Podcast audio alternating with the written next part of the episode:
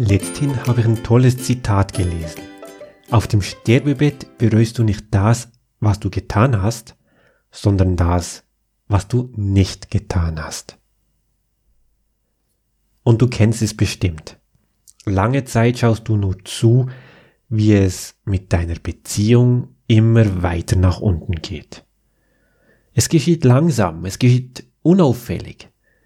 Es gibt kein einschneidendes Ereignis, nichts, das dich wachrütteln würde. Und schließlich ist es doch hier nur durch normal, dass die Anziehung mit der Zeit etwas loslässt, nicht wahr? Logisch, dass die Begierde, dass die Leidenschaft gerade in der Schwangerschaft nach der Geburt nicht mehr da ist. Und dann mit so einem kleinen Baby, einem Neugeborenen, hat man ja sowieso keine Lust aufeinander. Und mit Kleinkindern bleibt dann auch kaum Ruhe. Und wenn wir mal ehrlich sind, mit deutlich über 40 verändert sich nun mal so einiges. Irgendwann kehrt ja sowieso in jeder Beziehung zwangsläufig Alltag und Routine ein. Ist doch einfach so. Man kann sich doch nicht dauerhaft wie frisch verliebt fühlen. Alles vollkommen normal, nicht wahr? Warum sollte man da schon etwas dagegen unternehmen? Wozu da gegensteuern. Doch dann kommt dieses eine Ereignis. Dann kommt plötzlich etwas ans Licht, das sich für dich wie ein Schlag ins Gesicht anfühlt. Sie erzählt dir von ihrer Affäre. Du erwischst ihn mit seiner Geliebten. Und du sagst dir, hätte ich doch bloß alles versucht und alles getan, damit es nie so weit kommt hätte ich doch lieber mal früher schon reagiert. Aber jetzt ist es ja leider zu spät. Und ein paar Monate später entscheidet er oder sie, dein Mann, deine Frau, entscheidet sich dann definitiv für die Affäre und will die Trennung haben. Und du sagst wieder zu dir selber, hätte ich doch bloß alles getan, damit ich wieder die Nummer eins bin. Hätte ich doch alles getan, damit er seine Affäre aufgibt. Aber jetzt ist es ja leider zu spät. Einige Wochen später zieht er aus.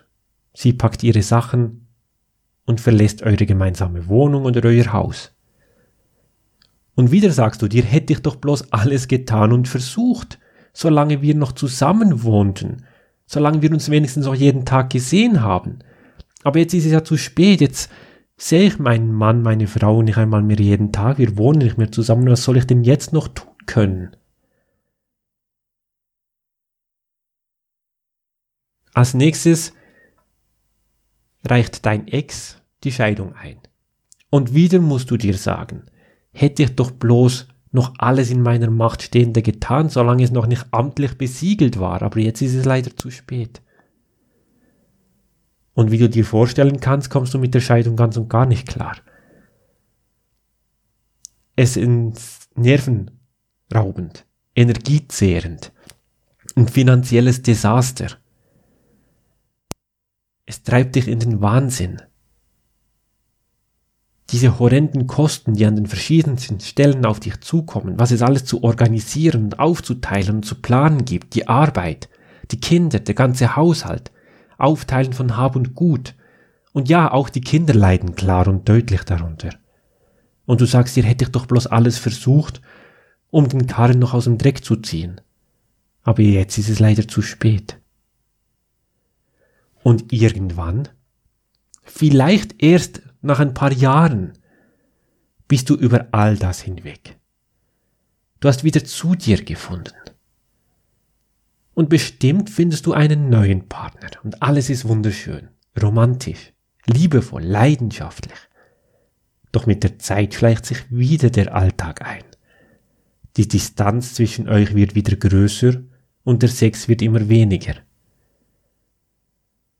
Und du sagst dir wieder einmal mehr, hätte ich doch bloß alles getan, um dieses Mal in dieser neuen Beziehung von Anfang an alles richtig zu machen.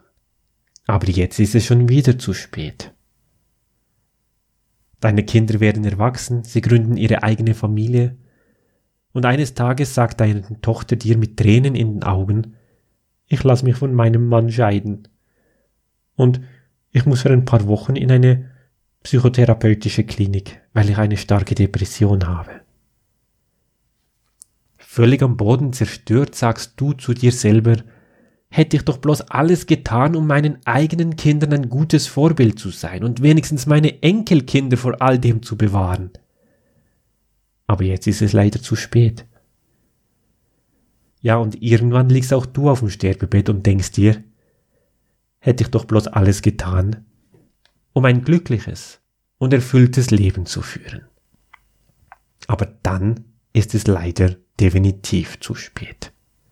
Auf dem Sterbebett bereust du nicht das, was du getan hast, sondern das, was du nicht getan hast. Wann fängst du endlich an zu leben? Wann triffst du endlich die eine wichtige Entscheidung? Nämlich die Entscheidung, jetzt etwas zu verändern. Die Entscheidung, es jetzt anzugehen. Die Entscheidung, dein Leben jetzt selber in die Hand zu nehmen. Und ja, vielleicht auch die Entscheidung, dir Hilfe dazu zu, dafür zu holen. Wann triffst du endlich die Entscheidung, mehr aus deiner Beziehung und deinem Leben zu machen? Und vermutlich sagst du jetzt, ja, der Marco hat recht. Ich sollte tatsächlich was tun. Stimmt. Ich habe schon viel zu lange gewartet. Oh ja, das kenne ich sehr gut. Ich habe schon oft in meinem Leben gesagt, hätte ich doch.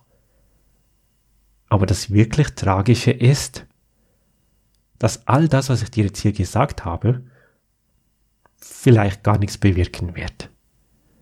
Dass du jetzt noch motiviert bist und jetzt einsiehst, stimmt, ich will was tun, ich will was verändern, ich muss mein Leben angehen.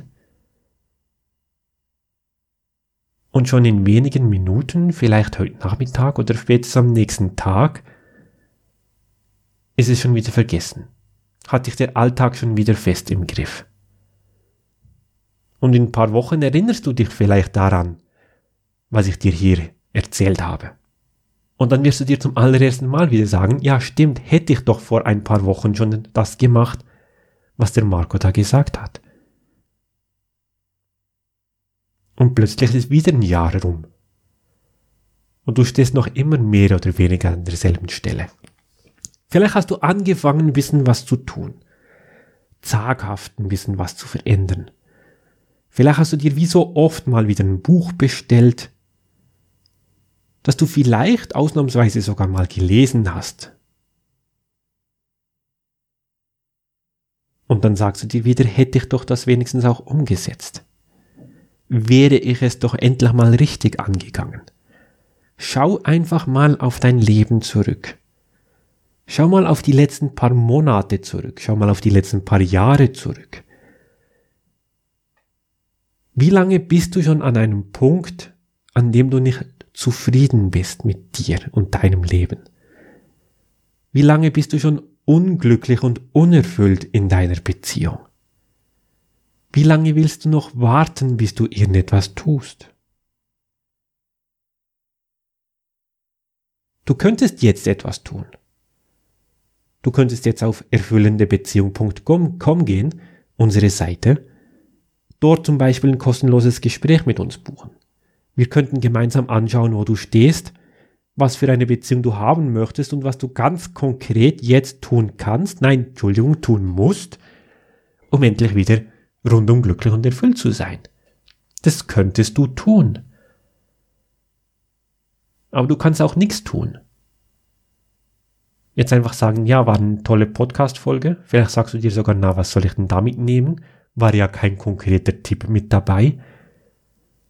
Und dann wirst du dir halt einfach in ein paar Wochen wieder sagen, hätte ich doch bloß damals dieses Gespräch gebucht. Aber jetzt ist es ja leider zu spät. Schau mal, du kannst in jedem Augenblick dich entscheiden, dein Leben zu verändern. In jedem Augenblick hast du die Möglichkeit zu sagen, jetzt ist genug, jetzt reicht's. Du kannst zu jeder Zeit die Entscheidung treffen, ab jetzt, jeden Tag, glücklich und erfüllt sein zu wollen. Und wie auch immer du dich entscheidest, wir sind da. Wir strecken dir die Hand aus und das Einzige, was du zu tun brauchst, ist, danach zu greifen. Also geh auf erfüllendebeziehung.com, buche dein Gespräch mit uns und wir zeigen dir den Weg hin zu einem glücklichen und erfüllten Leben.